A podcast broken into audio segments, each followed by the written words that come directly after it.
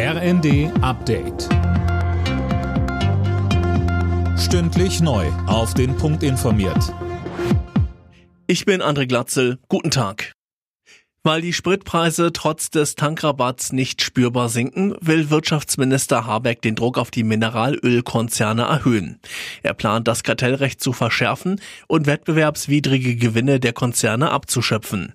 Dazu sagte Finanzminister Lindner im Weltinterview, ich bin entschieden der Meinung, dass das Kartellamt alle rechtlichen Möglichkeiten ausschöpfen muss, um zu ermitteln, ob es illegale Preisabsprachen gab, ob Marktmacht gegenwärtig missbraucht wird. Wirtschaftsminister Robert Habeck hat darüber hinaus auch weitere gesetzliche Veränderungen angekündigt. Dafür sind wir offen, das äh, schauen wir uns an.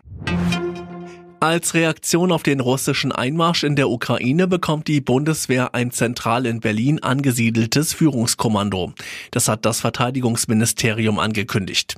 Das Kommando soll im Ernstfall den Einsatz der Bundeswehr koordinieren. Das Bundesgesundheitsministerium stellt die Weichen für die Cannabis-Legalisierung.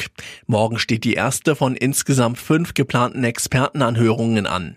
Dabei soll diskutiert werden, mit welchen Maßnahmen der beste Jugend-, Gesundheits- und auch Verbraucherschutz sichergestellt werden kann, wenn Cannabis zu Genusszwecken freigegeben wird.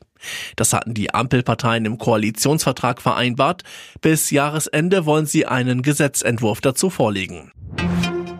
Spanien leidet momentan unter einer außergewöhnlichen Hitzewelle. An vielen Orten werden diese Woche Temperaturen von 40 Grad erwartet, in Andalusien sogar bis zu 43 Grad.